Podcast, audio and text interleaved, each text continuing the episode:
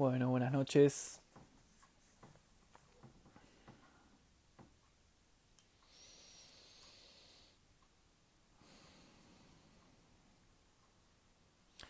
Buenas noches. ¿Cómo andan?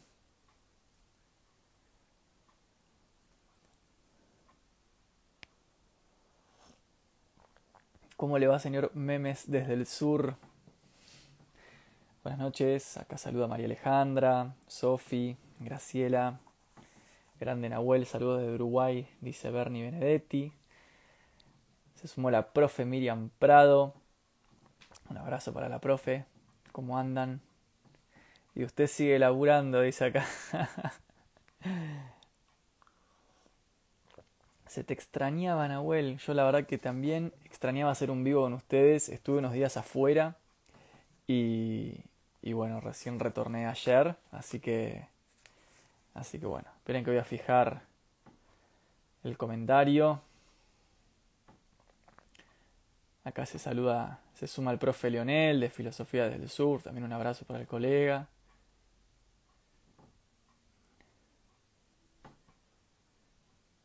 Vamos a poner acá.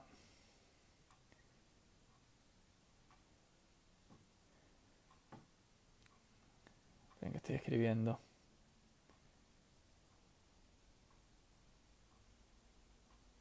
Bueno. Ahí está.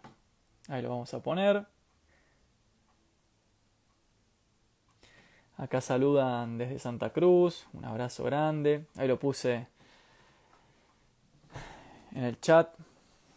Temas, tema de hoy que pensé charlar con ustedes, reflexiones sobre el amor a partir de Las penas del joven Werther, este maravilloso libro de Goethe, Las penas del joven Werther, que mi idea no es tanto eh, compartir, digamos, tanto el libro en sí, algunas cuestiones vamos a tocar, sino más bien hacerle una contrarreflexión. Yo creo que el libro deja un bache vacío, una pregunta importante que no responde o que no enfoca. Y bueno, quería compartirlo con ustedes. No sé si han leído Las penas del joven Werther. Acá dice saludos desde México, perfecto para unirlo al banquete. Ah, bueno, claro, porque hasta hace un rato estuvimos con el círculo de lectura del banquete de Platón. Muy lindo, somos más de 80 personas. Eh, y bueno, el, banquete de Platón, como ya sabemos, ¿no? es ese texto donde se abren tantas puertas para pensar el deseo, el amor, el eros, el querer, la voluntad, las pasiones. Y justo terminamos el círculo con, con la comunidad y, y, me encontré, me acordé que tenía este libro en la, en la biblioteca, ¿no? Otra vez, Las penas del joven Werther de Johann Wolfgang Goethe. Wolfgang von Goethe. Algún día tiene que aprender a pronunciar en alemán. Eh, y bueno, nada, quería. No sé si no han leído este texto. Eh, es un clásico de la literatura alemana romántica, sobre todo, eh, que está plagado de reflexiones interesantísimas em, para pensar el desamor, más que el amor, ¿no? Sería el desamor, el amor no correspondido. Y nada, quería compartir algunas cuestiones con ustedes, porque yo creo que, como decíamos recién, hay una pregunta muy importante. Acá dice, no lo reconozco, no lo he leído, repetilo por favor. Bueno, las penas del joven Werther. Las penas del joven Werther, de Von Goethe. ¿sí? Goethe, filósofo y literato alemán, del romanticismo alemán, del siglo, mediados del siglo XIX, un autor, eh, bueno, clásicamente romántico, eh, un gran pensador eh, que de alguna forma es un detractor de las reivindicaciones más importantes de la ilustración, ¿no? como la idea de la verdad, del conocimiento, la relación entre lenguaje y mundo, todo eso el romanticismo no lo barre. Y bueno, Goethe es uno de estos antiacadémicos, anti-intelectualista, anti-ilustrado.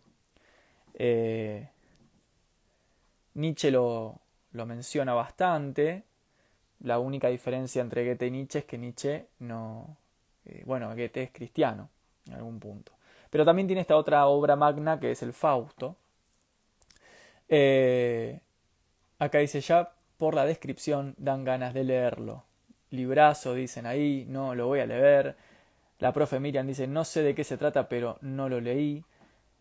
Bueno, profe, usted lo puede leer en su cuenta, ya que lee textos, podría leer Las penas del joven Werther. Bueno, Las penas del joven Werther es la historia de un desenamo de un, de un amor no correspondido, ¿no?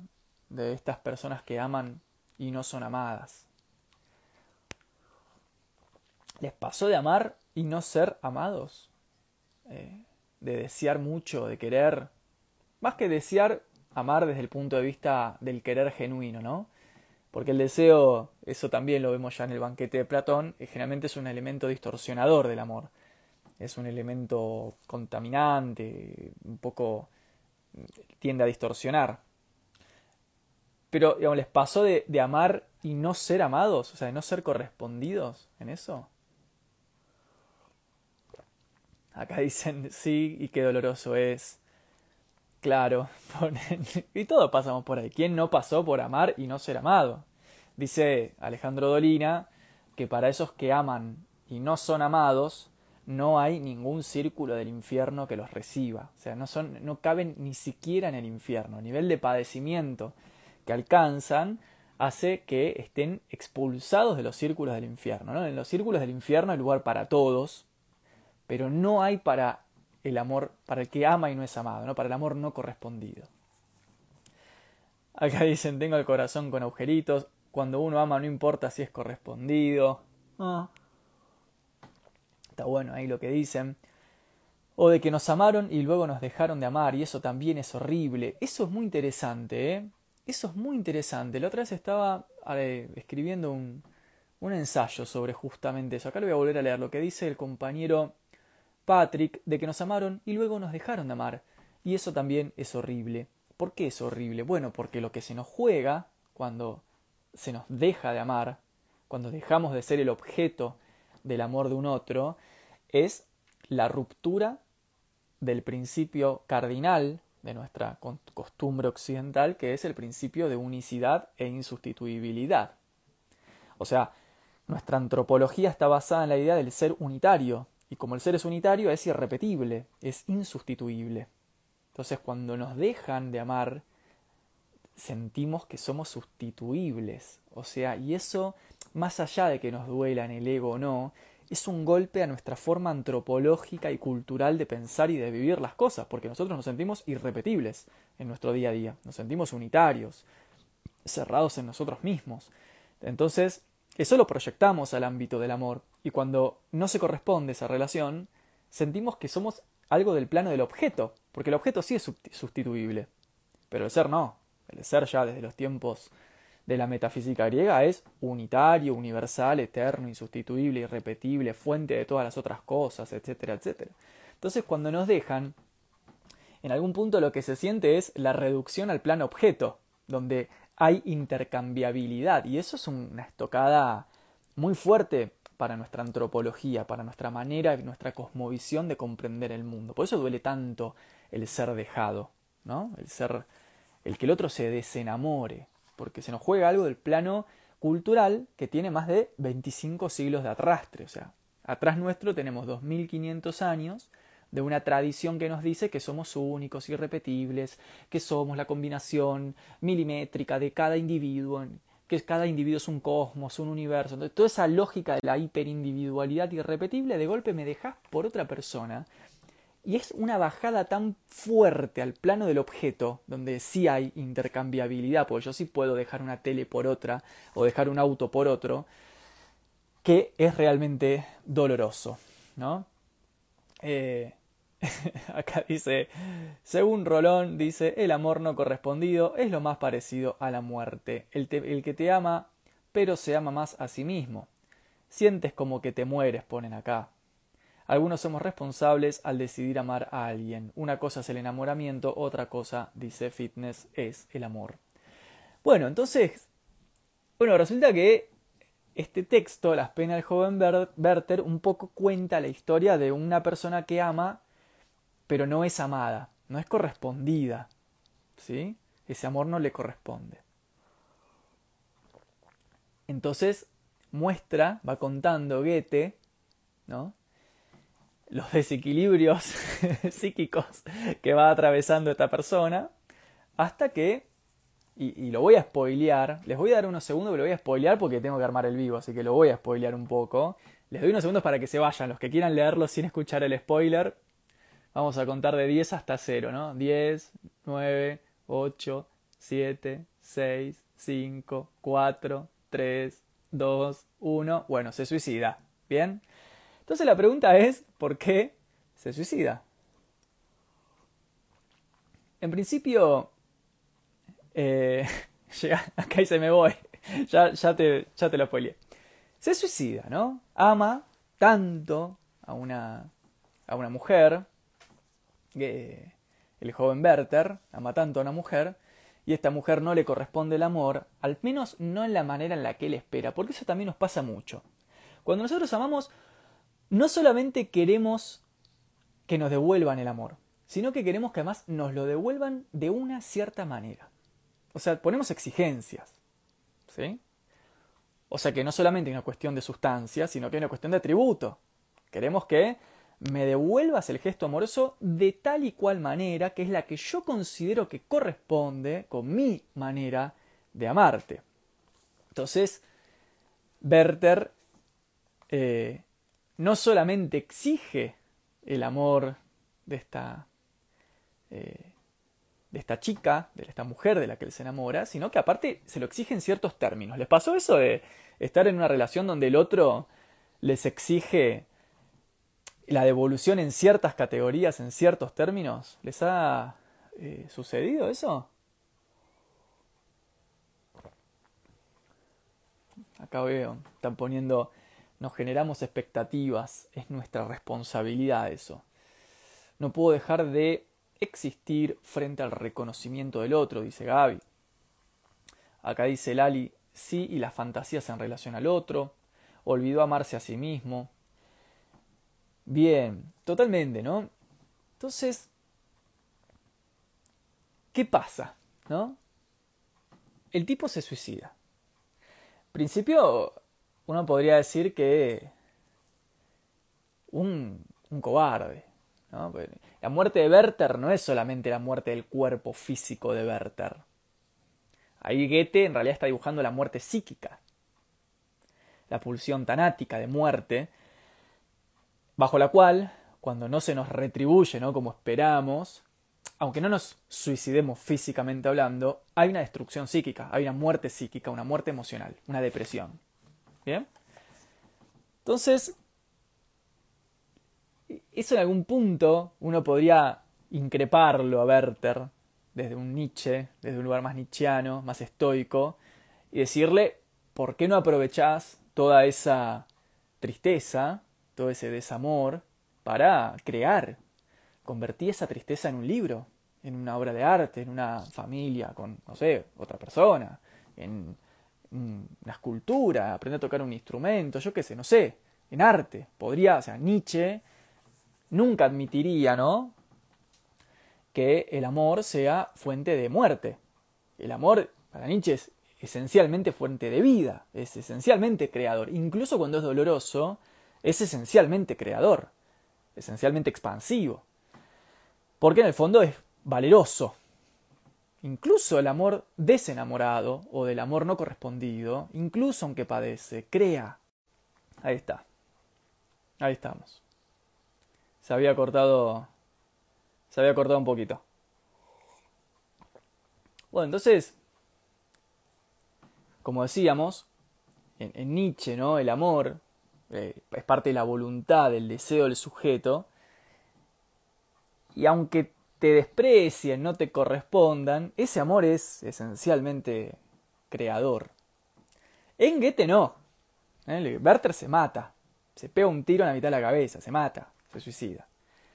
Donde, como decíamos recién, Goethe no solamente está aludiendo a la muerte física del cuerpo, sino que lo que él quiere mostrar es la cuestión simbólica del sujeto que se muere psíquicamente, que renuncia a vivir, renuncia a vivir, a seguir viviendo, incluso aunque siga vivo físicamente hablando, pero creadoramente hablando, renuncia a todo eso porque no le corresponden el amor. Entonces, por eso dice Dolina, para el que ama y no es amado, no hay ningún círculo posible del infierno que lo reciba. ¿no? Entonces, qué importante, pensaba yo, el rol de la ficción en todo esto. El rol de la ficción, de la capacidad de ficcionar. Porque como ya sabemos, nosotros no somos sujetos de verdad digamos, el 90% de nuestro día a día no está apoyado en la verdad, está apoyado en la narrativa. Es decir, no en la verdad, sino en la verosimilitud. En el fondo lo que queremos es tener un buen cuento para contar. Contar un buen cuento. El cuento del éxito, el cuento de la profesión, la narrativa de la familia, del amor, de que si estoy con esta persona, con esta persona, con esta persona, si tengo este vínculo, este vínculo, este vínculo, son narrativas, nunca son cosas del orden de la verdad, de la verdad en un sentido positivo del término, sino que son cosas del orden de lo verosímil. Y así funciona todo en nuestras sociedades. Nuestras sociedades se apoyan en lo verosímil, es decir, cuando escuchamos campañas políticas, medios de prensa, cuando nos hablan en la escuela, cuando nos hablan algo nuestros padres, etc., siempre toda esa relación se da en el plano de la verosimilitud. Es decir, nunca constatamos la verdad objetiva de lo que estamos viviendo, sino que lo que buscamos es que haga sentido, que tenga sentido, que, que sí, que esto que yo pienso tenga sentido. No importa si es verdad o no, eso es otro tema, tampoco es muy importante. En nuestras sociedades de hoy, y esto es algo que no nos explican nunca jamás en ninguna institución educativa oficial, lo que prima no es la verdad, sino la verosimilitud. Es decir, no la ciencia, sino la narrativa. Por eso dice Paul Ricoeur que justamente somos narrativa, somos cuento, Queremos contar el cuento del amor, el cuento del sexo, el cuento de la militancia, el cuento de la política, el cuento de la democracia, el cuento del éxito, el cuento.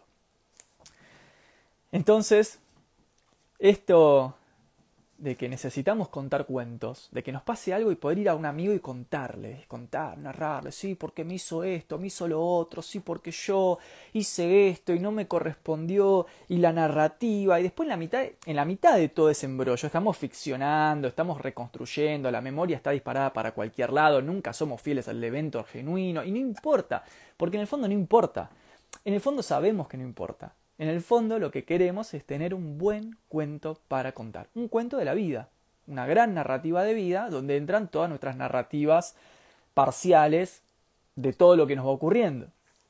Entonces, dice Goethe, a partir de la boca de Werther, dice que la vida del hombre es solo un sueño, es algo en lo que concuerdan varias personas y a mí también me acompaña esa sensación. La vida es solo un sueño, una ficción. Y más abajo dice, cuando pienso en los estrechos límites en los que están prisioneras las fuerzas activas del ser humano, cuando veo que toda actividad se encamina a la satisfacción de necesidades que no tienen otra finalidad que alargar alargar nuestra pobre existencia. Y además que todo consuelo derivado de determinados puntos de nuestras investigaciones no es más este consuelo que resignación soñadora, resignación soñadora, puesto que hemos pintado las paredes entre las que nos encontramos prisioneros con figuras multicolores y horizontes despre, perdón, despejados. Ay, perdón, se me fue. Con figuras multicolores y horizontes despejados. Entonces, vuelvo a esa parte. Todo consuelo derivado de determinados puntos de nuestras investigaciones no es más que resignación soñadora. Puesto que hemos pintado nosotros, nosotros, ficcionalización, ¿no? Ficción, nosotros con nuestra capacidad de ficcionar, porque la imaginación es el lugar más importante del ser humano, no el entendimiento, la imaginación, el ámbito de la creatividad. Con esa imaginación hemos pintado las paredes entre las que nos encontramos prisioneros, nosotros, con figuras multicolores y horizontes despejados. Este momento de Goethe es sea, tremendo. O sea, las concepciones que nosotros manejamos, por ejemplo, para el amor, el amor no correspondido, el desamor, y ahí para adelante, ¿no? La política, la familia, la educación, la cultura, el trabajo, en general,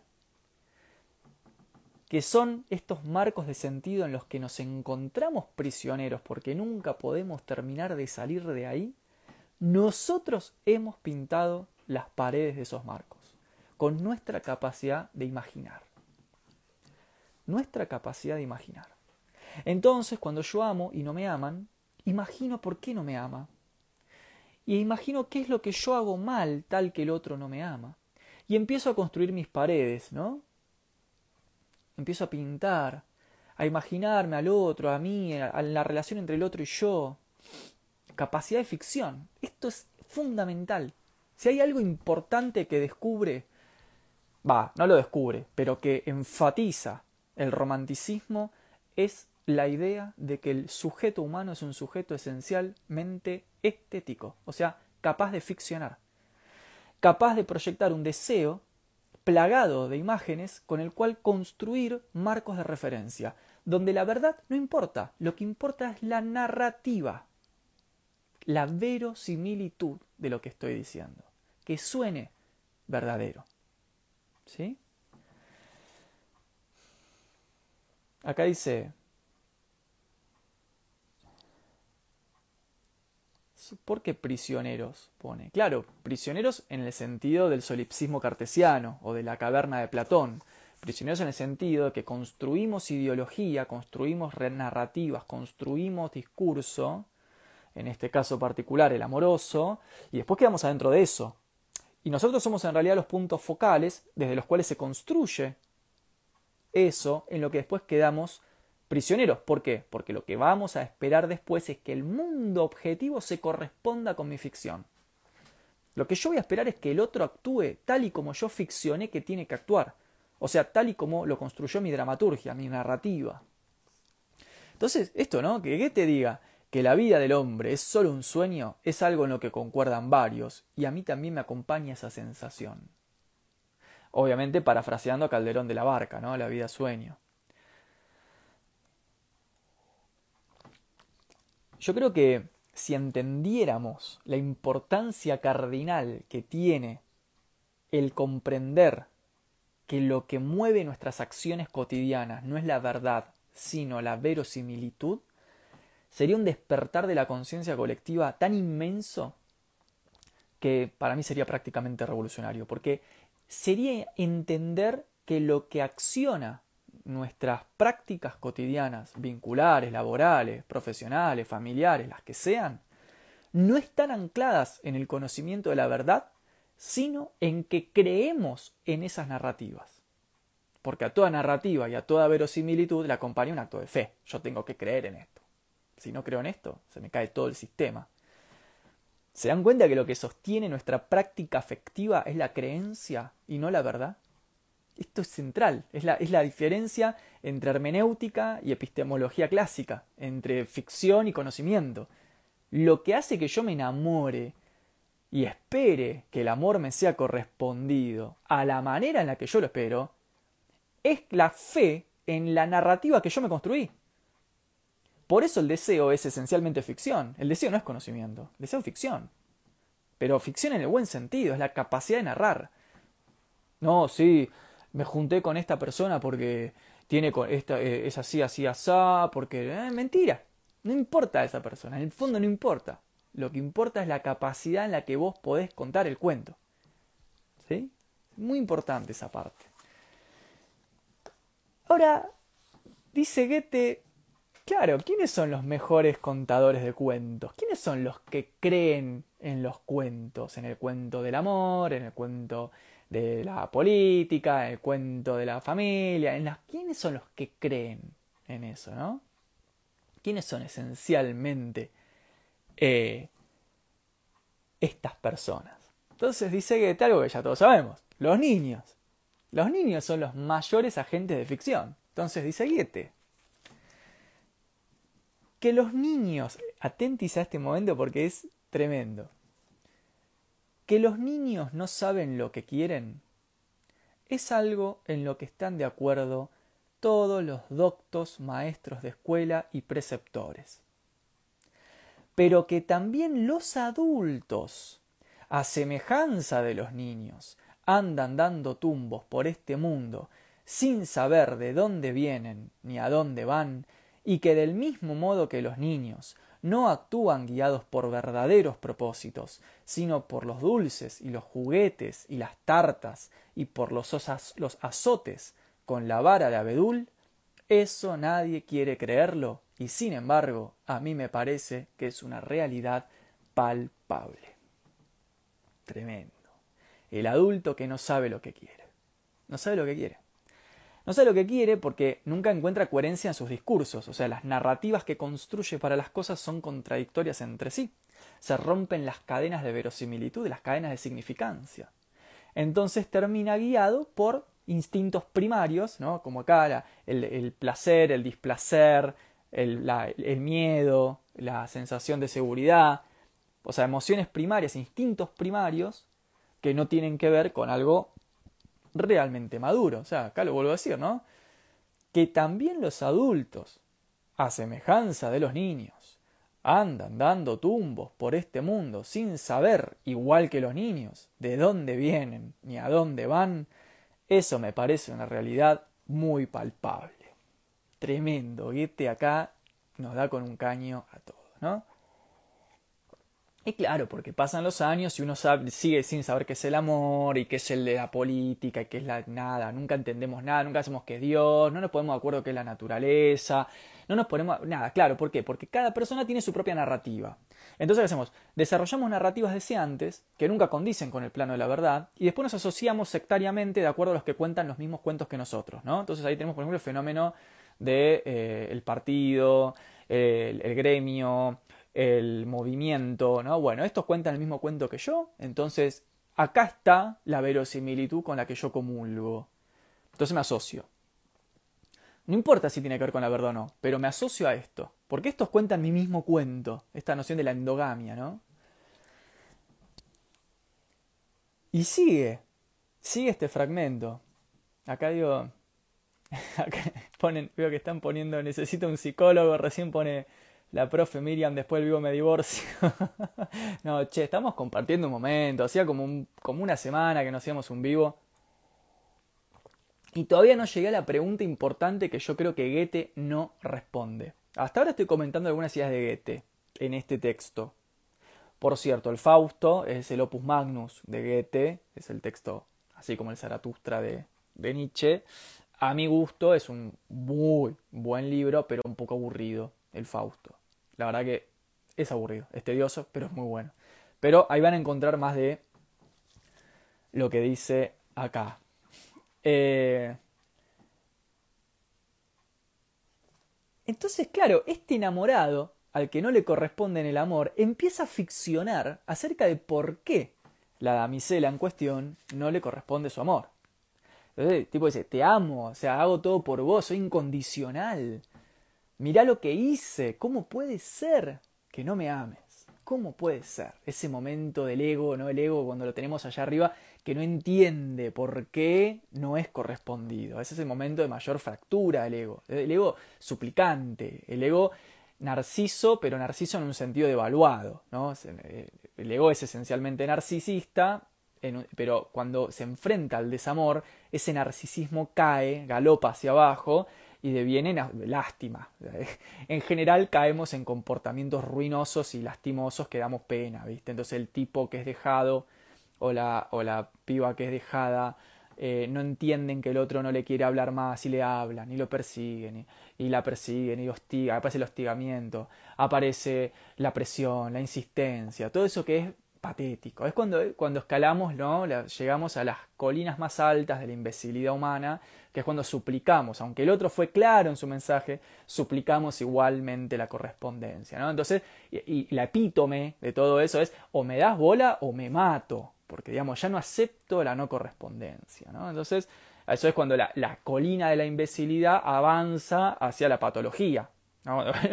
digamos, el suicidio amoroso que eh, en Goethe, digamos, la, muerte física, como decimos hace un rato, de Werther, en realidad representa la muerte psíquica, ¿no?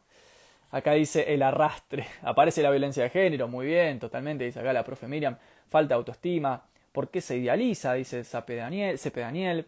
¿Estamos hablando de Werther o de mí? Dice Carla.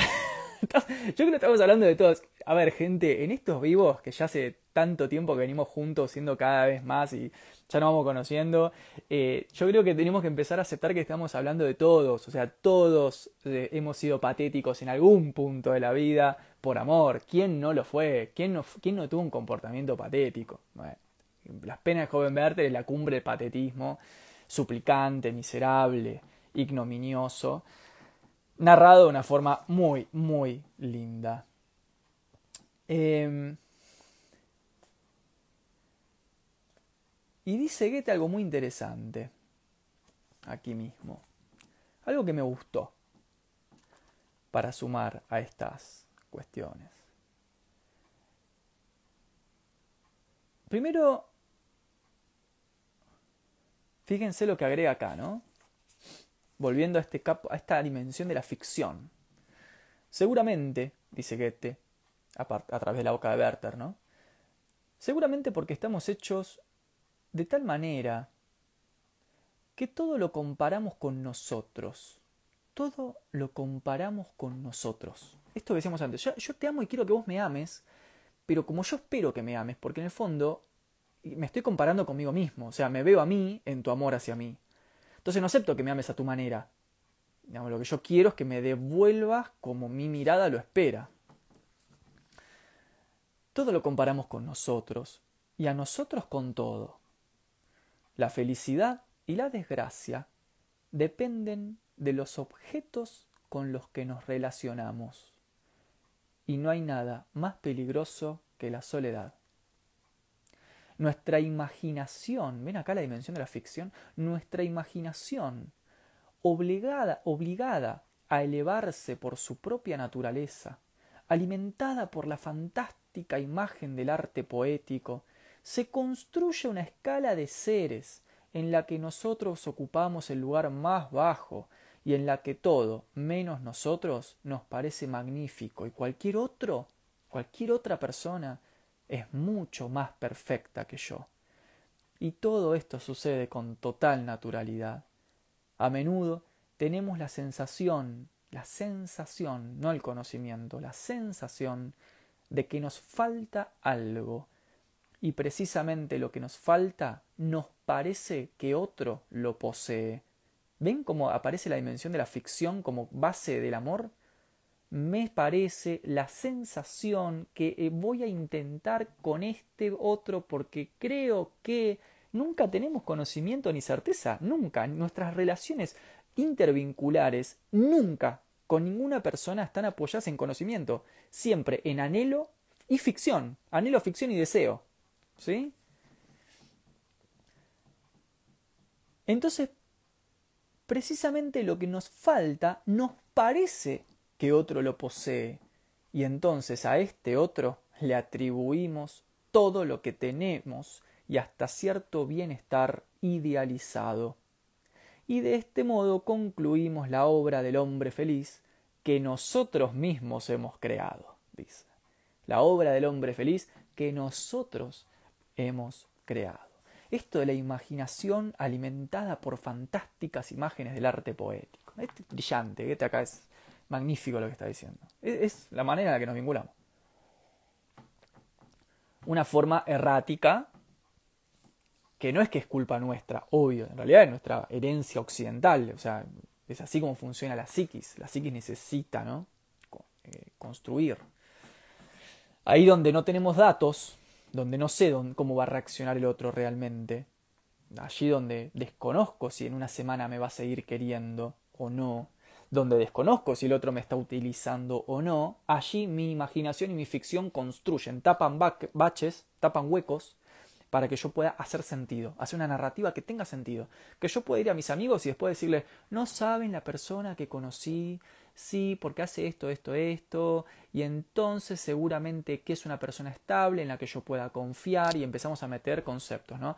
Confianza, legitimidad, verosimilitud, genuinidad, sinceridad. Sí, y porque aparte eh, tiene un perro que quiere mucho, entonces debe ser una buena persona, porque entonces empezamos a conectar significantes vacíos para armar una trama de sentido.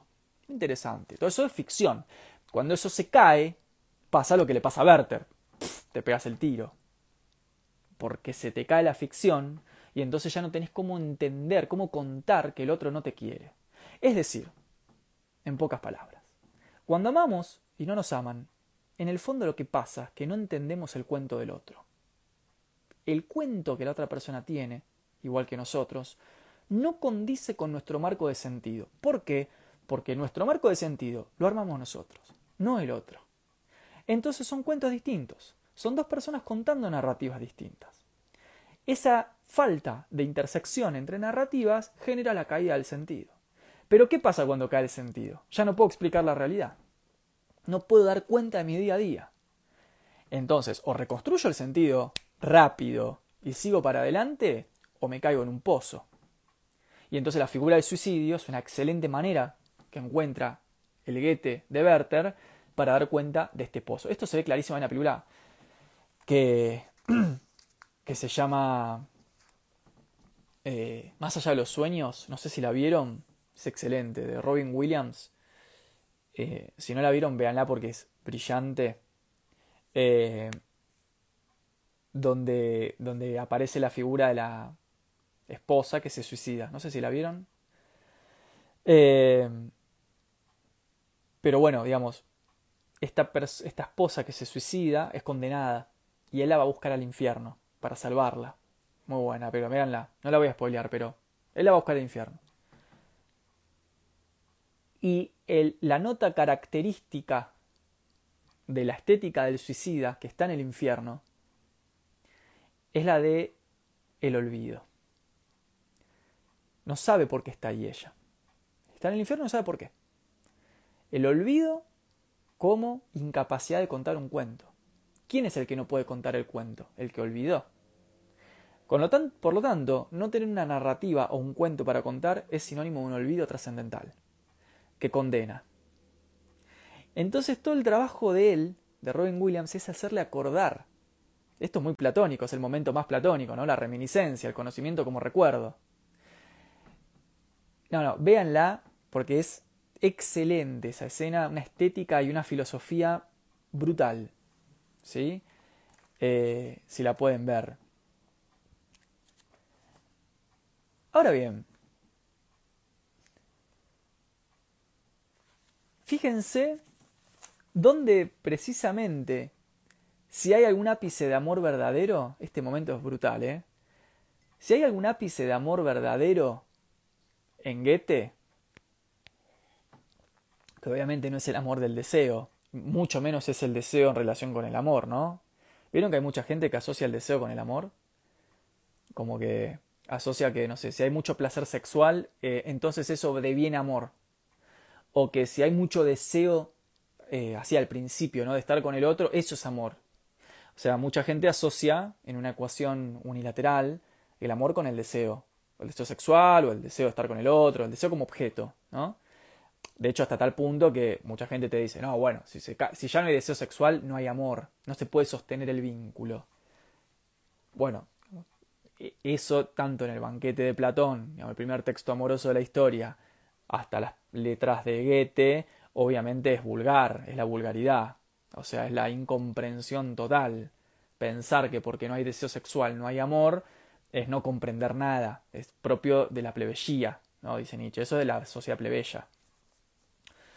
Entonces son filósofos preocupados porque se separe el amor del deseo, porque se entienda que el amor ocurre en otro ámbito y por otros motivos, y que paradójicamente, como alguna vez hicimos con el vivo con, con el sacrificio de Narciso con Florencia Badi, que lo pueden encontrar ahí en el canal de YouTube. Paradójicamente, el amor genuino se da cuando no hay deseo. O sea, mientras que hay deseo, lo que hay es como una cierta contaminación de la percepción del entorno. Cuando ese deseo cae, lo que queda supuestamente es el amor verdadero, el amor puro, pulido, ¿no? La piedra tallada, por la historia, por la biografía compartida, por los años, ¿no? Por las experiencias vividas. Yo creo que ahí es muy importante. no sé qué opinan ustedes, me gustaría ahí leer lo que van poniendo. Eh, pero qué importante la experiencia vivida en conjunto. Es decir, te conozco hace 10 minutos. Tenemos muy buena cama. No viví nada con vos, más que un par de encuentros. Te amo. Bueno, no, no, es amor eso. Es deseo, yo qué sé. Pero seguramente no es amor.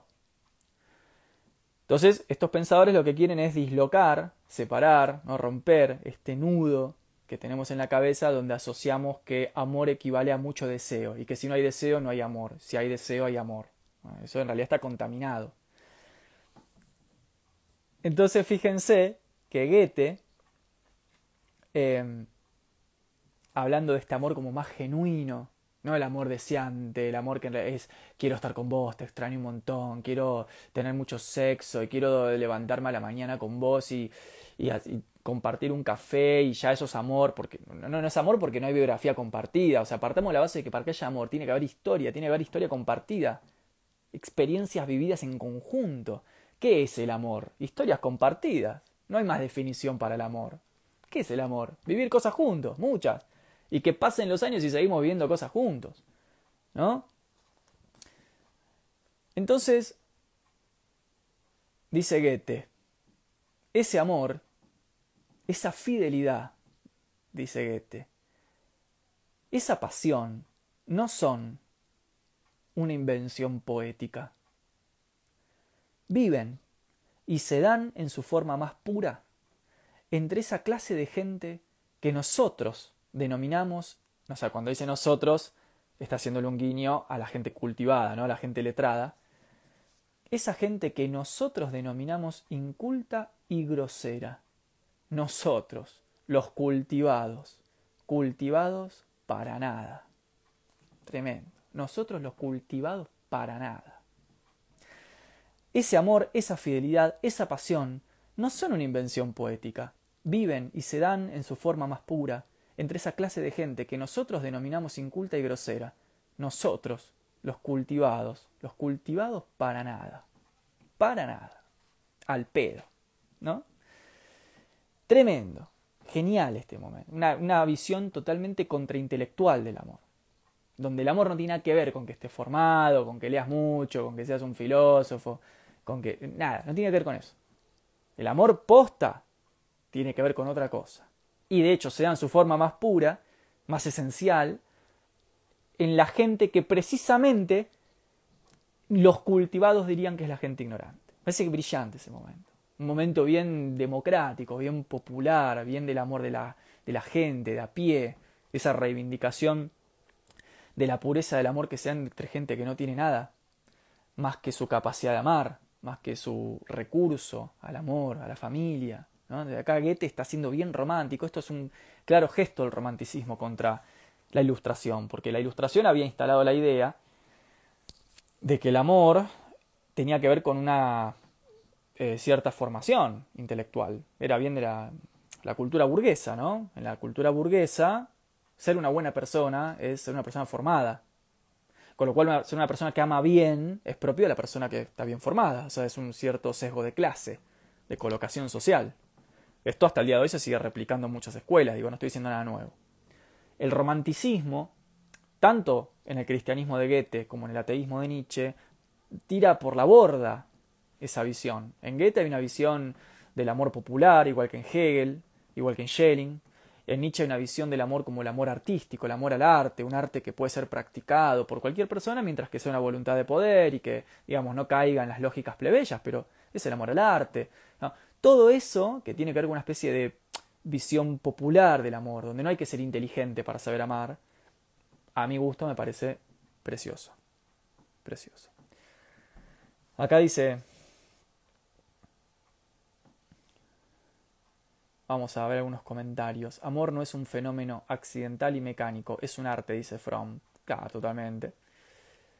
Acá dice, los sesgos de memoria son perfectos para crear historias. Muy bueno, totalmente, Ale. Totalmente. Los sesgos de memoria, es para una cita esa, ¿eh? son perfectos para crear historias. El amor es un término polisémico y sin definición desde el mundo de la experiencia. Andrea dice, yo lo creo porque lo vivo. No hay deseo, pero sí amor genuino. Lean la visión del amor de Bakunin. Esa carta a mi hermano de Bakunin es amor. Sí o sí, Bakunin es anarquista y su concepción del amor es hermosa. Muy bueno, totalmente. Acá dice Luis, la vida no tiene sentido. sí que tiene sentido la vida. Si no, ¿qué haces acá? Si estamos acá compartiendo este momento es porque tiene mucho sentido. Más abajo, dice, hablas de amor como concepto separado del vínculo, entonces al final entre dos amigos, dos enamorados o dos primos quedaría lo mismo. No, no, no. Ahí en esa, en esa cuestión, Nat, lo que me parece que estás haciendo es una mezcla entre antropología, culturalismo, ontología del amor, eh, sociología. Es como, no, hay que separar.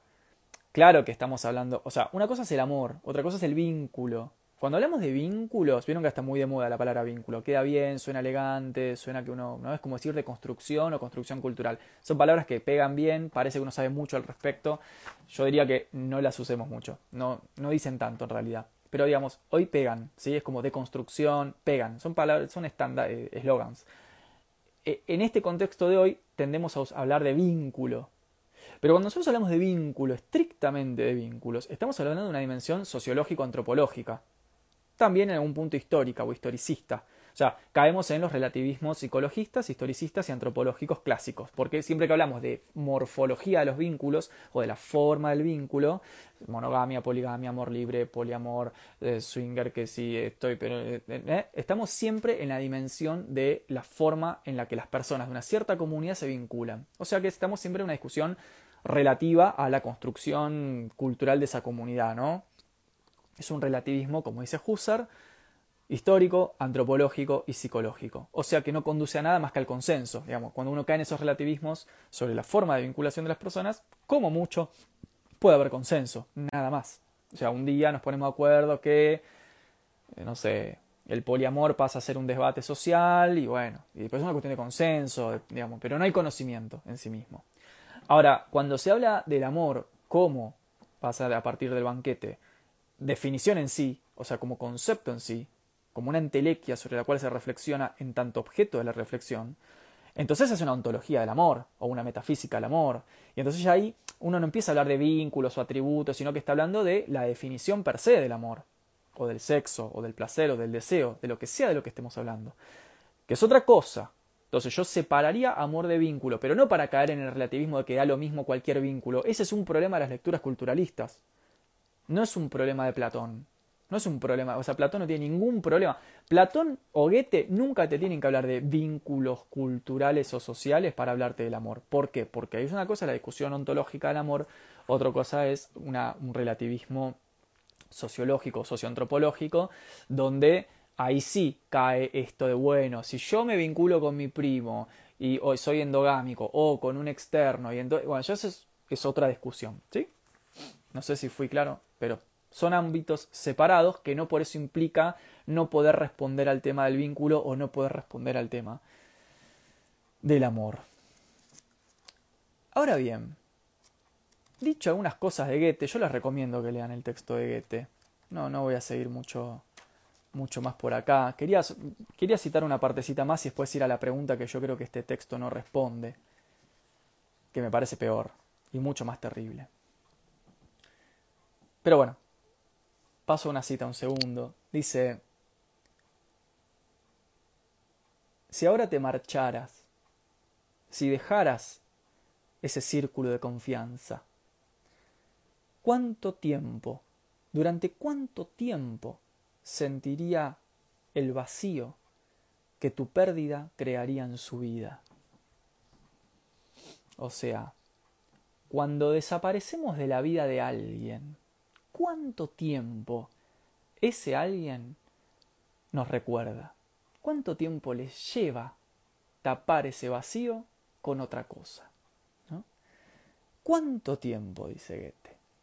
Oh, el hombre, esta frase es tremenda, el hombre es tan efímero que incluso allí donde su existencia tiene una certeza indudable, allí donde deja la insustituible y genuina impronta de su presencia en el recuerdo, en el alma de sus amigos, también ha de apagarse, ha de desaparecer y encima demasiado pronto.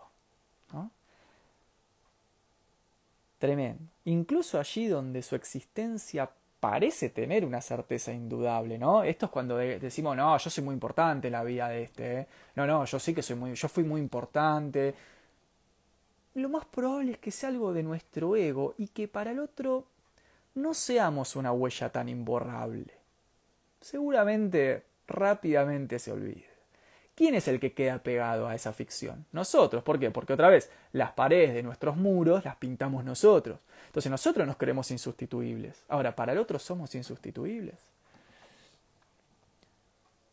Entonces, el hombre es tan efímero. Esto es bien de la melancolía romántica de Goethe, ¿eh? el efímero, el hombre es efímero, somos una chispa en el universo, eh, creemos, ¿no? Nietzsche ahí en sobre verdad y mentira en sentido extramoral, creemos que ocupamos un lugar en el cosmos, pero es una cuestión de nuestro orgullo, no somos nada, somos insectos, bueno, toda esa cosa es muy de la melancolía romántica. El hombre es tan efímero que incluso allí donde su existencia tiene una certeza indudable, allí donde deja la insustituible y genuina impronta de su presencia en el recuerdo, en el alma de sus amigos, también ha de apagarse, ha de desaparecer y encima demasiado pronto. Demasiado pronto. Ese otro que amé con locura, el que le di todo, se va a olvidar de mí rápido. Tan rápido que no voy a poder entender cómo esa rapidez no corresponde al sacrificio que yo hice, ¿no? Eh, por eso cierro la cita. A menudo, dice Goethe, me dan ganas de desgarrarme el pecho, de abrirme el cráneo, al ver lo poco que podemos llegar a ser para los demás. ¿no? Lo poco que podemos llegar a ser para los demás. Bueno, nada, Las penas del joven Werther, después eh, léanlo, es un libro cortito, pero muy bueno, muy lindo a mi gusto, me parece es un libro muy bello, con mucha, mucha tela para cortar. Eh, Aquí hay algunas. Ahora voy a ir a la pregunta que me queda pendiente, que la quería compartir con ustedes. Eh, ahí voy a ir para abajo. Goethe no es apto para leerlo si estás separándote. No, claro que no. Totalmente. Después dice, el amor más tenaz y desatinado es, perdón, acá, el amor más tenaz y desatinado es de todas formas una verdad efímera, cien años de soledad. Qué aburrido, ponete un reggaetón, dice Franco. Bueno, ponemos poner un reggaetón. Un corchazo duele menos. Todo lo que emociona a los humanos, lo que los hace volver a sí mismos, eso es real. Buenísimo. Acá dice Javi, sí, nosotros nos armamos de ficciones, pero el otro nos crea una hermosa ficción también. El te amo sobrevalorado. Buenísimo. Acá hay unas preguntas, hay un montón de preguntas. Voy a ir agarrando algunas. Eh, la carta a mi hermana de Bakunin, por favor, dice Agustín. Bueno, vamos a leer en algún momento la, carta a mi hermana de Bakunin. Totalmente, es un gran texto. Eh, haz un video con Ernesto Castro, dice Josafat. Buenas noches desde México. Saludan acá. ¿Cómo se llama el libro? Las penas del joven Werther. Se llama el, el libro. Acá dice la profe Miriam. Eh, sí, el amor son historias compartidas. ¿Qué sucede con las parejas que tienen años juntas y se separan? Bueno, me parece que decir que... A ver, una cosa es, como decimos en, lógica, ¿no? Condición necesaria pero no suficiente. Que haya, yo creo que las historias compartidas, la biografía conjunta es una condición necesaria para pensar el amor, pero no suficiente. Es decir, hay otros elementos, por supuesto, otras variables que afectan eh, la repetición, el, hastío, el cansancio, la caída de la ficción, la destrucción del sentido, los proyectos diferentes. A ver, nosotros somos educados eh, tenemos que entenderlo, ¿no? Esto, digamos, una matriz liberal, una matriz cultural liberal, moderno liberal, donde nos han enseñado a privilegiarnos a nosotros mismos. Es decir, primero está mi deseo y mi proyecto de vida. Si el otro no acompaña mi deseo y mi proyecto de vida, entonces cada uno por su camino. Es una propuesta muy liberal, muy de las burguesías liberales. Con lo cual, o sea, ¿en qué sentido liberal? En sentido de la extrema individualidad de esa percepción de la cosa. Donde lo que no hay es ningún sacrificio. O sea, en ningún momento yo sacrifico algo mío por el otro en esta concepción. Siempre yo me preservo a mí mismo, me cuido a mí mismo. Si el otro me acompaña, genial. Pero si no, bueno, cada uno por su camino. Es decir, yo no sacrifico nada de mi proyecto de vida por un otro. A lo sumo lo que pienso es en compañeros que me acompañen, ¿eh? pero yo no pierdo nada nunca. Eso es bien de la matriz cultural del liberalismo de la que somos todos herederos, nos educan así, ¿no? Para, para ser egoístas, individualistas, eh, cerrados en nosotros mismos y por eso de hecho pega tan bien la noción de compañero. Porque la noción de compañero o de compañerismo, que es una noción que también ahora está muy, muy vigente, en el fondo es profundamente liberal. Es decir, es como la noción del socio. Sos mi compañero mientras que me acompañas. Cuando ya no me acompañas más, yo no voy a dejar nada por, de lo mío por vos. Ergo, nos separamos. Es decir, en las visiones del amor eh, que podríamos llamar liberal románticas, no solamente hay una profunda, un profundo culto a la individualidad personal, sino que además hay una desaparición total del sacrificio, de la noción de sacrificio, donde ya el individuo no sacrifica nada de sí por el otro, como si sucedía en concepciones más estoicas, más imperiales, en concepciones más bien comunitaristas, eh, griegas, eh, heroicas, ¿no? en la heroica, en la épica, por ejemplo, el héroe se sacrifica por amor. No le dice a, su eh, amada, bueno, mira, quiero ser tu compañero, Así que mientras que más o menos hagamos lo mismo, podemos ser compañeros. No, él se sacrifica por la amada o la mujer se sacrifica por el amado. O sea, la noción heroica siempre incluye, por eso la noción del cruzado, ¿no? el caballero cristiano, se construye sobre esta concepción donde hay una fuerte visión de la autodestrucción en nombre de un gran valor, el mártir también. ¿no? Em, ahora bien, digamos, no son claramente las concepciones que hemos heredado en nuestras formas culturales actuales que privilegian la visión individual.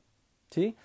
Donde siempre estoy yo, mi deseo primero. Esto se ve también muchísimo en la espiritualidad New Age, ¿no? Bueno, si no estás bien con vos mismo, ¿cómo vas a hacer para estar bien con los demás? O sea, siempre privilegiate a vos mismo, sanate a vos mismo, curate a vos mismo, siempre trabaja sobre vos mismo y algún día, que nunca sabes cuándo es, porque en el fondo nunca hay una terminación, nunca hay un día final donde uno ya, ah, bueno, hoy estoy bien conmigo mismo, ahora puedo salir a estar bien con el resto. En realidad es una ficción eso.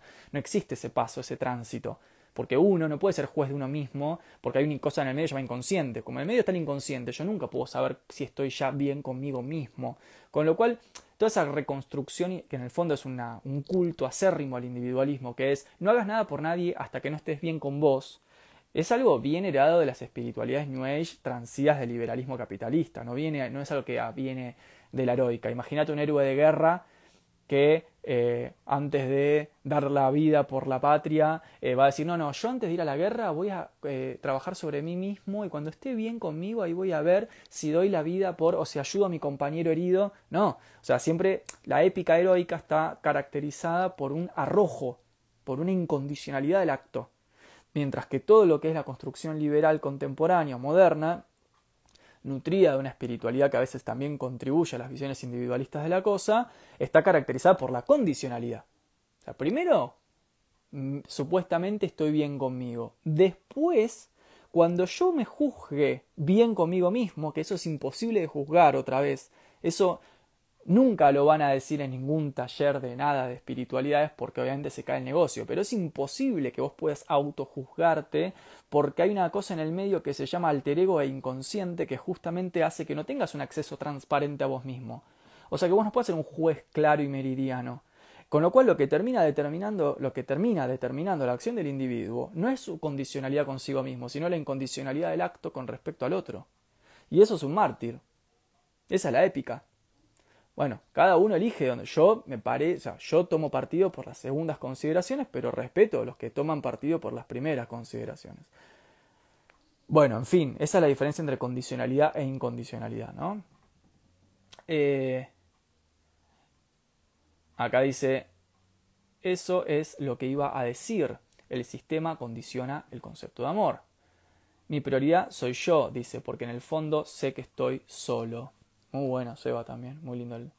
La posmodernidad ha matado al amor. Quiero resistirme, dice Germán.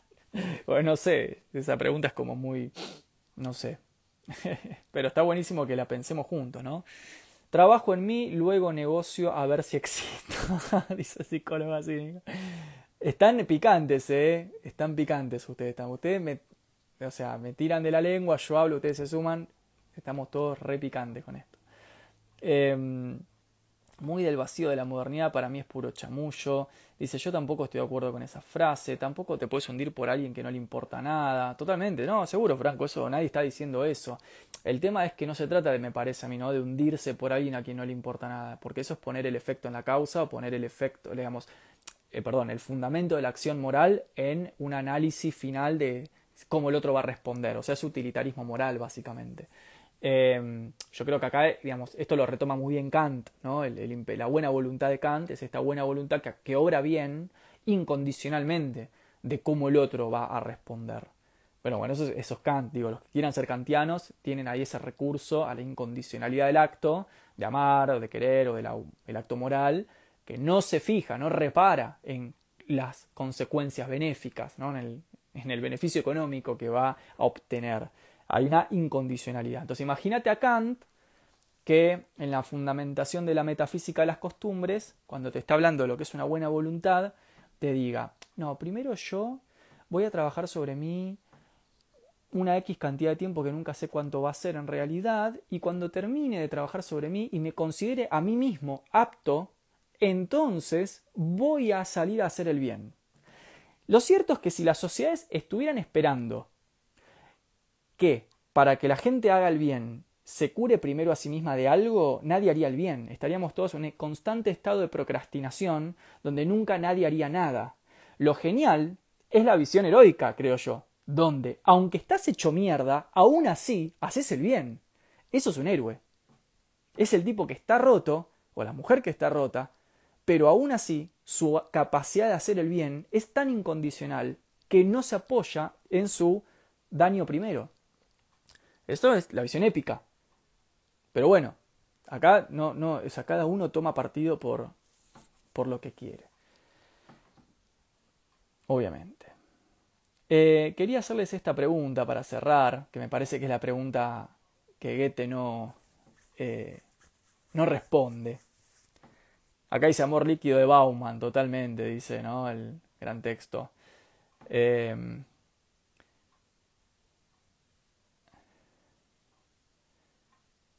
acá. Bueno, esta pregunta que me... Ahora, ahora voy a ir a las preguntas que quedaron. Hay un montón de preguntitas abajo, pero quería preguntarles esto.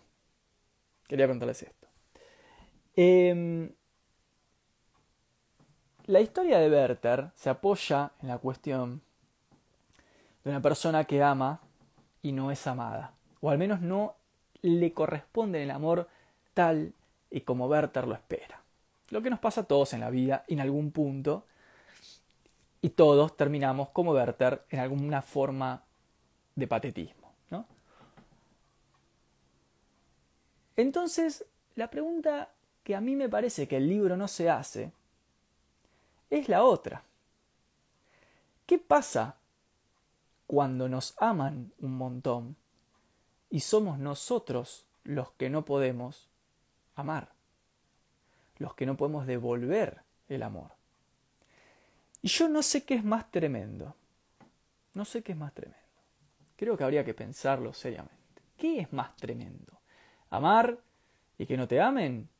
¿O que den todo por vos y aún así vos no puedas amar? ¿Qué se nos juega en el medio? Se nos juega la culpa, la sujeción por lástima, la compasión, porque se nos juegan otras emociones que quizás no se nos juegan cuando amamos y no somos amados, pero que igual son eh, igualmente tanáticas, ¿no? igualmente pulsan la muerte, la muerte psíquica o emocional por lo menos. Digo, ¿cómo puede ser que me quieras tanto y yo no te pueda querer igual? ¿no? Entonces, no sé qué piensan ustedes, qué opinan. Em, acá dice, te genera impotencia, dice Liliana. Acá dice Betty, eso es terrible. mucha culpa nos da, ¿no? Es como que en algún sentido se nos juega algo del orden de la inferioridad. En algún punto nos sentimos inferiores. Me siento, tan culpable de no poder devolverte que debo ser yo el que tiene el problema. Vieron que uno cae en eso. Debo ser yo. Debo ser yo el turro que no puede no corresponderte debidamente tu capacidad de amar. Ahora, ¿hay alguna manera de desarmar esa esa lógica? Acá dice Lautaro, ¿acaso lo totalmente? Acá dice Lautaro, excelente. ¿Acaso Lote no se angustia? Totalmente. Totalmente, excelente. Lote es, en las penas del joven Werther, la amada de Werther, la que Werther ama. Y Lote se angustia también. Lote se angustia, dice, este chavo me ama. Y yo tengo a mi esposo, tengo a mi... Y yo la verdad que lo quiero como un amigo, ¿viste? Lote le mete ahí una friendzone tremenda a Werther. Aparte, no queda claro si hay histeriqueo, parece como que Lote le, le, tiene medio pena, o sea, lo quiere a Werther, no es que no lo quiere, pero no está enamorada de Werther, Lote. Pero eso no significa que no lo quiera. Entonces se le acerca y Werther interpreta todo eso como un histeriqueo, como que ella lo está boludeando en el fondo. Entonces se enoja, ¿no? Dice, y ella dice, no, pero entonces me parece muy interesante pensar no solamente las penas de Werther, sino las penas de Lote. ¿Qué le pasa a Lote tal que la aman tanto que ella no puede devolver ese amor? Se sentirá culpable, siente angustia, compasión por ese pobre insecto ¿no? que se arrastra vilmente. Digo, acá dice, creo que nos desborda, nos deja atónitos. Dice Natalia, es como una condena, una fuerte condena. Nos sentimos incapaces, dice la profe Miriam. Ahí, dice Nat, entendemos lo misterioso del amor. Alguien entrega lo mejor de sí y uno no puede ser recíproco.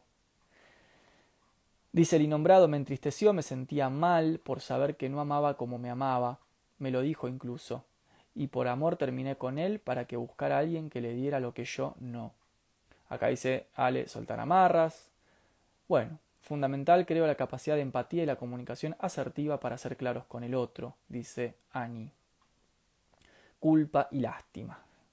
¿Vieron que la culpa es como yo creo que es el elemento emocional más tóxico que puede tener un ser humano. O sea, me parece que es más... De hecho, como que no sé, no termino de codificar bien qué es la culpa. Bueno, obvio, ¿no? Tenemos dos mil años de tradición culpógena detrás. Entonces, claro, la culpa es algo que viene con nosotros. Nacemos y ya hay una culpa por haber nacido prácticamente, ¿no? Hay un pecado original que tiene como existir, básicamente. Entonces, de ahí en adelante, mientras crecemos, todo va a ser culpa nuestra, algo mal hecho, eh, el señalamiento, el juicio, bueno. Digo, si no tuviera dos mil años de tradición, la culpa no, no, sería algo tan impactante para nuestra... Pero yo creo que es algo... Eh, es tremendo. Creo que es lo más paralizante y lo más tóxico que puede experimentar un, un ser humano. Mucho más que el miedo, mucho más que la cobardía, mucho más que la intemperanza. Me parece que la culpa es eh, el elemento corrosivo por antonomasia, o sea, es lo que nos licúa por dentro. Entonces, poder desarmar los entramados de culpa me parece fundamental. Y me parece que, en relación a todo lo que hemos, tenido, hemos venido hablando, el desarmar los entramados de culpa tiene que ver con desarmar los entramados de ficción, porque la culpa es una emoción y como tal está apoyada en las cadenas de ficción que construimos. En, estas, en estos muros que fuimos pintando por dentro, en los que después quedamos encerrados y nos sentimos culpables por eso mismo que nosotros construimos de esa manera. Por eso me parece que esto, este elemento, entender lo verosímil, la narrativa, como esta manera de contar el mundo y interpretarlo al contarlo, porque cuando contamos una historia es porque estamos interpretando, me parece fundamental para desarmar las eh, cadenas parasitarias de la culpa, porque la culpa aparte es parasitaria, se arrastra en la historia. Eso es una especie de cosa por dentro, a mí me parece que es una de las emociones más tremendas. La culpa es muy pesada, la culpa es una comodidad para el flojo, la culpa no te deja hacer y hacer lo que deseas, dicen. Recomiendo la película eh, La duda, allí la culpa golpea y duro. Cuando envejecemos, dice Marcy, la culpa nos mata por no haber vivido. Despacio cerebrito, dice. La culpa es consecuencia de la narrativa. Bueno, yo creo que va un poco por ahí, ¿no? Claro. Depende de las narrativas y los conjuntos de ficciones y verosimilitudes que tenemos en nuestro día a día, experimentamos mayores o menores grados de culpa. Igual que con cualquier otra emoción, digo, la emoción X de la que estemos hablando está funcionalizada a un discurso. Eso lo tienen que tener recontra en cuenta. Esto es lo que te hacen los psicoanalistas cuando vas al, psicólogo. O sea, la reconstrucción discursiva, la memoración, la forma de hacer sentido, cómo uno cuenta su propio cuento. Todo estamos hablando de, digamos, es el corazón de cómo nos relacionamos emocionalmente con las cosas. Tiene que ver con la metafísica del lenguaje, con la relación que tiene el lenguaje con el mundo y con nuestra historia personal. Es decir, nuestra historia personal, identidad, mundo y lenguaje son una tríada inseparable. El lenguaje, la manera en la que contamos es el ámbito de manifestación de las emociones, o sea, las emociones se orientan a ese lenguaje. Pero esto no tiene que ver con pensamiento mágico, ¿eh? tiene que ver con filosofía del lenguaje. Obvio que a los analíticos esto no les gusta y lo entiendo y yo comparto mucho con los analíticos, muchas cosas. Me parece que son brillantes los que hacen filosofía analítica. Me parece que, el primer Wittgenstein es fundamental, digamos, si no, no se entiende. Me parece que Saussure es fundamental, Charles Peirce es fundamental, la semiótica es fundamental, Frege es fundamental, Husserl es fundamental. Me parece que la filosofía analítica, por ejemplo, si ustedes leen los prolegómenos para... De hecho, tenía pensado hacer un, un, eh, un, taller en, en, estos días, no sé muy bien si lo voy a hacer o no, pero tenía pensado hacer como un seminario para... Porque la verdad es que no hemos trabajado mucho filosofía analítica en charla de filosofía sobre Husserl y la fenomenología, ¿no? Entonces, Husserl, que es el maestro de Heidegger y el discípulo de Brentano, escribe un texto fundamental que se llama Investigaciones Lógicas. En Investigaciones Lógicas, Husserl tiene un apartado que se llama Prolegómenos para las bases de una investigación pura donde él ahí fundamenta con fenomenología cómo derribar los relativismos históricos, antropológicos y culturales que son los que hoy priman en nuestro discurso, ¿no? Todo es relativo, todo subjetivo, la cultura, la relativo a la historia, relativo a la psiquis, relativo Todo ese relativismo que ya en algún punto empalaga, porque no conduce a ningún lado, Husserl lo desbarata en estos prolegómenos. Yo creo que me parece fundamental la filosofía analítica. Ahora, si hay algo que no le gusta mucho a los analíticos es aceptar la carga metafísica del lenguaje. Por ejemplo, la relación entre emocionalidad y lenguaje es algo que no lo trabajan mucho los analíticos, lo trabajan más los continentales. Si el lenguaje está cargado de espiritualidad o no, etc. Bueno, no sé. Yo lo que creo es que cuando hablamos de emocionalidad, tenemos que entender que la manera en la que contamos las cosas traduce y genera el ámbito para ciertas emociones. Con lo cual, desbaratar la culpa es en algún punto de construir una cierta forma que tenemos de contar las cosas que nos pasan y contarlas de otra manera. ¿Sí? Esto, digamos, lean el apartado de Nietzsche del Zaratustra cuando habla del resentimiento. Ahí ya lo dice Nietzsche. ¿Qué es el resentimiento? Una voluntad que mira para atrás, dice Nietzsche. El resentimiento es la voluntad que siempre mira para atrás. Bueno, ¿y qué se hace para que la voluntad mire para adelante y deje de ser una resentida por lo que le hicieron? Vieron que hay gente que es muy resentida, ¿no? Le hacen algo en un vínculo y lo arrastra décadas. No, porque me traicionó, me traicionó, me traicionó, me traicionó, me traicionó. No, porque no me dio lo que yo le di, no me dio... Bueno, todo eso es lo que Nietzsche llama la, voluntad resentida, está en el Zaratustra, ¿no? Entonces cuando él dice, bueno, ¿y cómo se hace para liberar a la voluntad de este resentimiento? Bueno, hay que liberar el lenguaje. Hay que liberar el lenguaje y lo dice Nietzsche, digo, que, digamos, no, lo dice, ¿no? O sea, un pirulito. si uno invierte, libera el lenguaje, trabaja sobre el lenguaje, trabaja sobre el resentimiento emocional también. Eso es importante. Pero bueno, acá dice, ¿tomarías aportes de Ricoeur para abordar estos temas? Ya lo, sí, de hecho lo mencionamos a Paul Ricoeur hace un rato, ¿no? El tema de la narrativa, la, hermenéutica fenomenológica de la narrativa en, en Ricoeur me parece muy importante. Em, ¿Puede haber amor más allá del lenguaje? Entiendo el lenguaje, dice Germán, como sustrato funcional para montar nuestras narrativas. Qué excelente pregunta. Si puede haber amor más allá del lenguaje. Yo creo que sí. Es más, creo que el amor verdadero, como diría Nietzsche o como dice Goethe, como diría Heidegger, es el que no cabe en el lenguaje. Si el amor cabe en el lenguaje, si uno puede decir cuánto ama, es que no ama. El que ama de verdad no lo puede expresar. Eso es fundamental. Eso es fundamental porque cuando nos vinculamos con alguien que nos puede decir tan fácilmente cuánto nos ama, difícilmente sea amor. ¿Por qué? Porque el amor al igual que Dios, al igual que el arte, al igual que el levantamiento de los pueblos. Es algo tan sublime, es una experiencia tan sublime, es del orden de la experiencia y no del concepto, que no cabe en el lenguaje usual. Sí cabe en el lenguaje poético, en el lenguaje artístico, en el lenguaje divino, pero no en el lenguaje usual. Entonces, ¿qué es lo que caracteriza a una experiencia verdadera, genuina? Bueno, su indecibilidad, que no se pueda decir. Que no se pueda decir. De la misma forma que los teólogos medievales pensaban que la experiencia con Dios genuina era inefable. No cabía en el lenguaje. El revelado no podía decir por cómo se le había revelado Dios. Había un abismo entre la experiencia y el lenguaje. Yo creo que eh, con el amor sucede lo mismo cuando es de ese nivel eh, amor sin lenguaje, a un animal, por ejemplo, dice Nat. Sharon, no se puede poner al amor en una hoja de Excel. Eh, total, bueno. Acá dice Germán, perdón, nariz de tobogán, dice, de hecho, cuando se mitiga la expresión te quiero, cuando le agregamos el mucho. Ah, totalmente, muy buena, te quiero mucho. Sí, sí, sí, total. muy buena. Acá dice, gracias, Male dice, gracias, he encontrado una respuesta tal cual, dicen ahí. Qué tarea imposible pensar el amor, dice Yami. Es como la verdad, no se lo puede clasificar, etiquetar ni entender porque no pertenece al campo de la razón. La razón está completamente sobrevalorada. El amor es inefable. Bueno.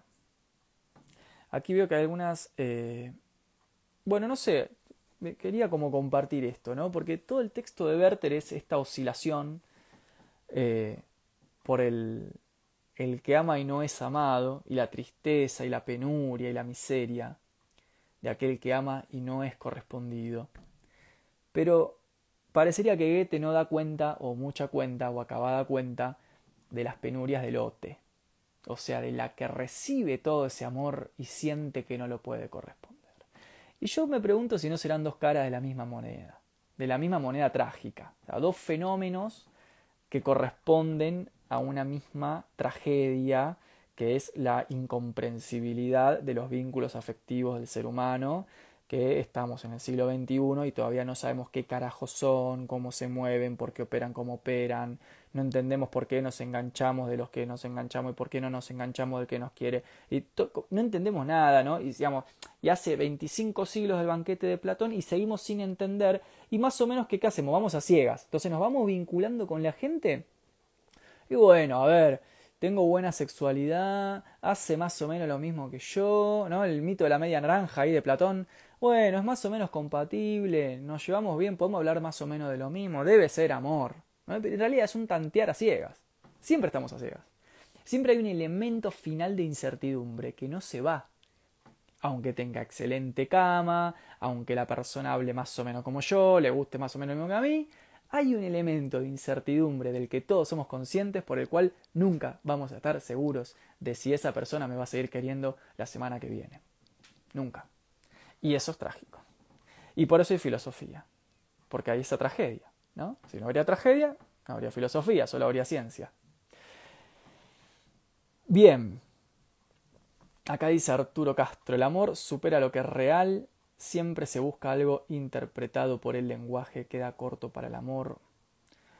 Acá dice Miss Denui, ojo, es horrible usar la experiencia propio, pero siempre fui la amada, nunca al revés. Bueno, bueno, acá hay una pregunta más. A ver. ¿Cómo se llama el libro? Ah, ya lo dijimos, Las penas del joven Werther. Acá dice Agustín, otra charla con Rusarín hablando del amor, por favor. Bueno, ya haremos, haremos alguna charla con, con Diego, otra más. Eh, acá dice Kaguber. ¿Será que nos vinculamos desde la mismidad, es decir, el otro como medio para? Bueno, esa sería la concepción, como decíamos recién, ¿no? La concepción utilitarista, donde el otro aparece como medio. ¿Qué es lo que dice Kant que no hay que hacer? Vieron que Kant dice esto, ¿no? Dice, el otro nunca es un medio, siempre es un fin. No es que yo puedo decir amo o deseo o quiero a este porque, ¿no? Porque empieza el checklist. ¿Viste? Bueno, siempre ponemos un checklist. No, porque estudia esto, porque los papás lo otro, porque tenemos buen sexo, porque entonces, empezamos a agarrar y tomamos, ¿qué hacemos con el otro? Tomamos como objeto. O sea, deja de ser una forma o una forma actuante, una acción amorosa, y pasamos a pensar en el amado y en su conjunto de atributos, tal que en nuestra balanza estadística de pérdidas y ganancias decidimos apostar por eso. Pero siempre es una lógica utilitaria, siempre es una lógica de la pérdida y la ganancia. Es decir, pongámoslo al revés. Si supiéramos de entrada que esta persona con la que nos estamos vinculando es perdida, no haríamos nada. Siempre nos metemos porque en algún punto apostamos una ganancia. Es decir, nunca incorporamos la variable del sacrificio. Nunca jamás. El sacrificio está velado. ¿Pero por qué? Porque si hay algo que hizo la cultura liberal moderna es destruir las concepciones heroicas en torno a todo, a lo político, al amor, a la familia, las épicas, toda la concepción comunitaria, la, la cuestión de la lealtad a la ciudad, todo lo que tienen los griegos, los romanos, todo eso que tiene con las grandes formaciones sociopolíticas y culturales, el individualismo liberal del siglo XVIII que hemos recibido nosotros en nuestra contemporaneidad, además fogoneado por la lógica mercantil del capitalismo, eh, terminó por derribarlo. Entonces siempre soy yo en asociación, es como que con el otro forma una cooperativa, ¿no? En medio de una, una SA. vamos, entonces, si, el otro, digamos, me acompaña y se parece más o menos a mí y además tengo buen, buena sexualidad y entonces experimento placer, entonces eso es amor. ¿no? hacemos esa bolsa estadística que no conduce nunca a nada. A nada. Entonces, em, me parece que justamente para volver a, tener experiencias del amor quizás más genuinas, eh, es importante recapitular estas importantísimas y centenarias tradiciones que tuvimos detrás del siglo XVIII y siglo XIX, que son las tradiciones más bien comunitarias, artísticas, religiosas, eh, políticas, ¿no? donde el amor se daba en el orden de algo compartido, donde el sacrificio era algo posible. ¿no? Recordemos a Rousseau cuando habla del patriota, esta idea de, ¿no? de dar por la república, ¿no? toda esa cosa, yo creo que nos han dejado de enseñar eh, a sacrificarnos, o sea, nos han enseñado que siempre hay que ganar, siempre en todo, ganar en la vida, ganar en el trabajo, ganar en los estudios, ganar en el amor, siempre más placer, más placer, más placer, más parejas, más parejas, más parejas, siempre más opciones, más opciones, más opciones, ¿no? Ahora, por ejemplo, el tema del poliamor, el amor libre, no tengo nada contra eso, pero me parece que atiende perfectamente a la lógica neoliberal de la acumulación. Más amor, más parejas, más apertura, es más consumo, es más acceso a más mercancía. Nunca hay sacrificio en esas lógicas, nunca hay una, una orientación, nunca hay un foco, siempre es apertura a más consumo. Entonces, yo digo, no tengo nada en contra de eso, que cada uno haga lo que quiera, me da igual. Sencillamente pienso que, eh, que estaría bueno recapitular ¿no? Eh, otras concepciones en torno al amor eh, y, a, separarlo del deseo, ¿no? A la cuestión del sacrificio versus la ganancia, el fin y el medio, el utilitarismo, todo lo que esperamos del otro, las ficciones, cómo ficcionamos, cómo imaginamos. Me parece que, que estaría bueno. Acá dice Kitty Pergale, el poliamor es basura para mí. Dice Virginia, el amor termina siendo en estos tiempos un sistema binario, nada más alejado del amor verdadero. Acá dice, ¿qué opinas de las apps de citas? ¿De las apps de No entendí. Ah, de las apps de citas. No opino nada, yo qué sé. Me parece que son, nada, una herramienta, no sé. No, no tengo nada que opinar. Debo opinar lo mismo que ustedes. Así que no sé. Eh, nadie quiere perder, dice Javi. Como temor al fracaso, es mejor tener muchos, totalmente. Acá dice, de todos nosotros me río. ¿Para, ¿Por aquí me sacrificaría? Para sentir amor. ¿Y cuándo sabía que estoy enamorada? Y bueno, o sea, pero no, no sé, no, no, termino de anudar, porque me parece que una cosa es el sacrificio otra cosa es la certeza. Justamente estás mezclando, no es que estás mezclando, pero estás poniendo en la misma pregunta dos concepciones antagónicas. El sacrificio justamente se da sin certezas. No es que vos te sacrificás cuando tenés certezas. Eso no es un sacrificio. Eso es una especulación económica. Es tirarte a apostar sobre lo seguro. Ahora, cuando te tiras a la pileta es cuando, em, cuando me parece que, que hay ¿no? una noción sacrificial, cuando hay, uno está ciego y aún así obra. Em, Bueno, hay eh, ahí algunas preguntas más.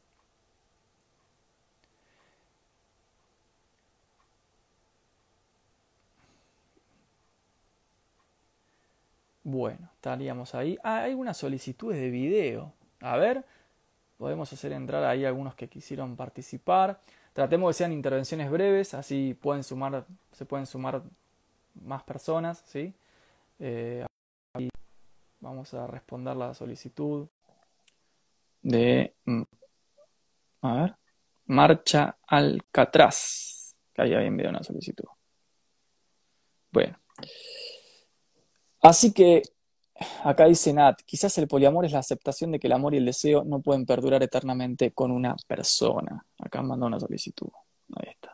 Hay un montón de solicitudes. Wow. A ver. Vamos a sumar. Bueno, si mandan la solicitud, estén atentos para que podamos devolverla, ¿no? Ahí está Diego. ¿Qué hace, Diego? ¿Cómo estás? Acá en el... estaban pidiendo que tengamos una conversación sobre el amor. Hasta ahora no hemos hablado sobre el amor, Diego. Bueno, ahí se sumó el compañero Diego Rusarin. Eh, bueno, nada. Han rechazado las solicitudes. Bueno, en fin. Nada, me parece que, que quedan unas cosas. A mí me gustaría después en la semana, si quieren, enviar ahí algún privado o no, sobre esto de qué pasa cuando nos aman y no eh, amamos. No sé si ahí, justo que se sumó Diego, lo podemos sumar a Diego, ¿no? A ver, Diego, ¿te querés sumar? Tengo esta pregunta capital y estaban pidiendo justo antes que... Acá dice, sumate papá. dice, siempre puesto de mis temas favoritos, dice Diego. Bueno, capaz está con los chicos durmiendo hasta ahora, eh, pero ya lo vamos a planificar.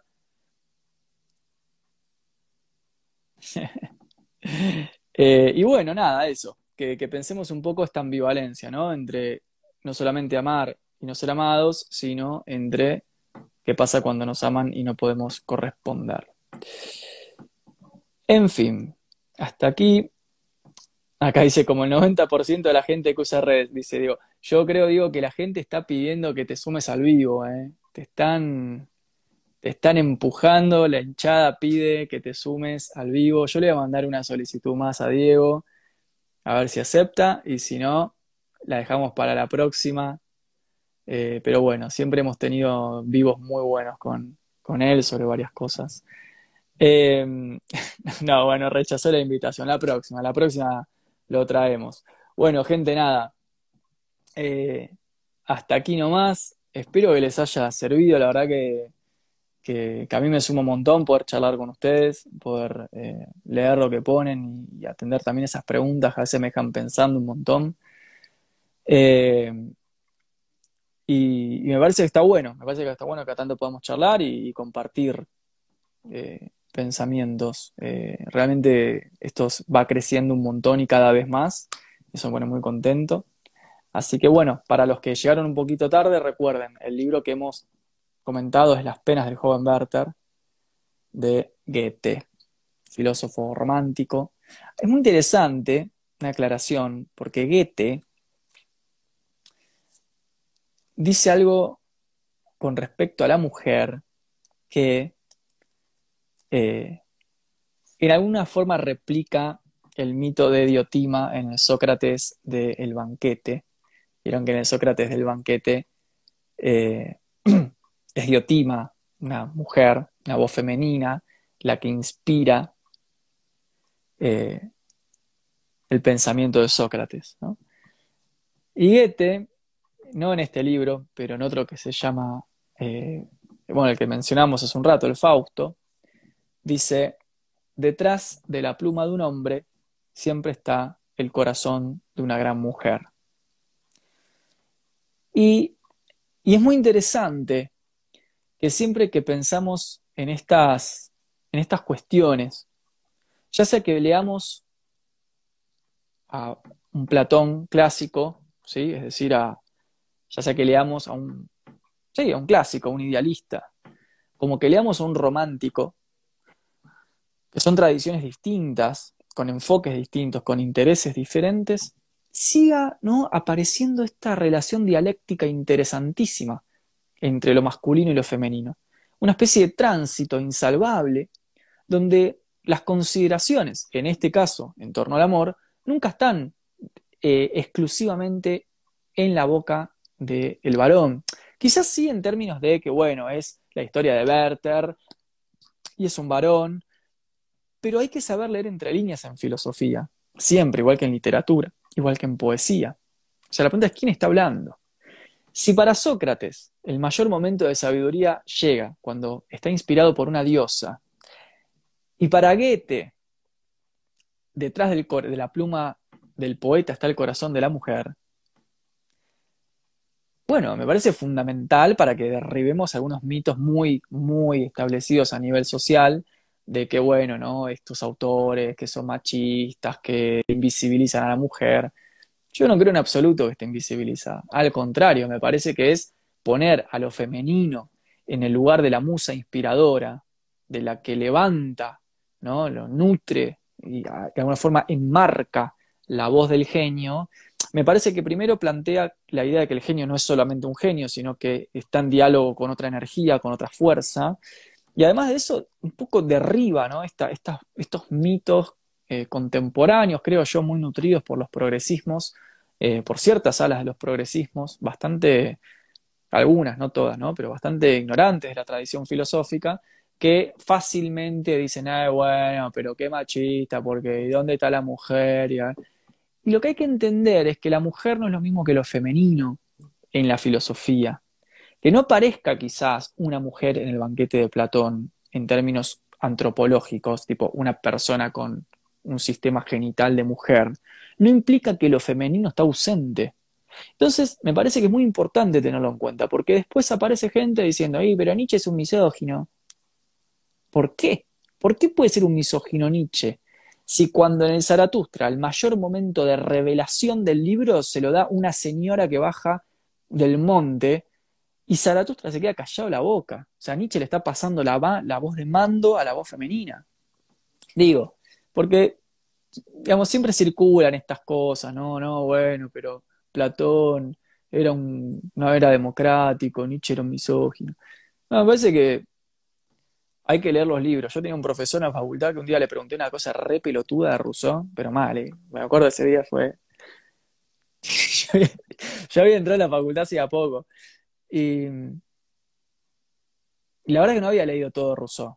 Había una parte, pero yo creía que tenía una pregunta muy picante para hacer. Es muy normal, vino cuando uno está en una, en una especie de momento de idiotez, cree que por haber leído un poquitito ya puede opinar sobre el autor. Eso nos pasa a todos, ¿viste? Es muy normal.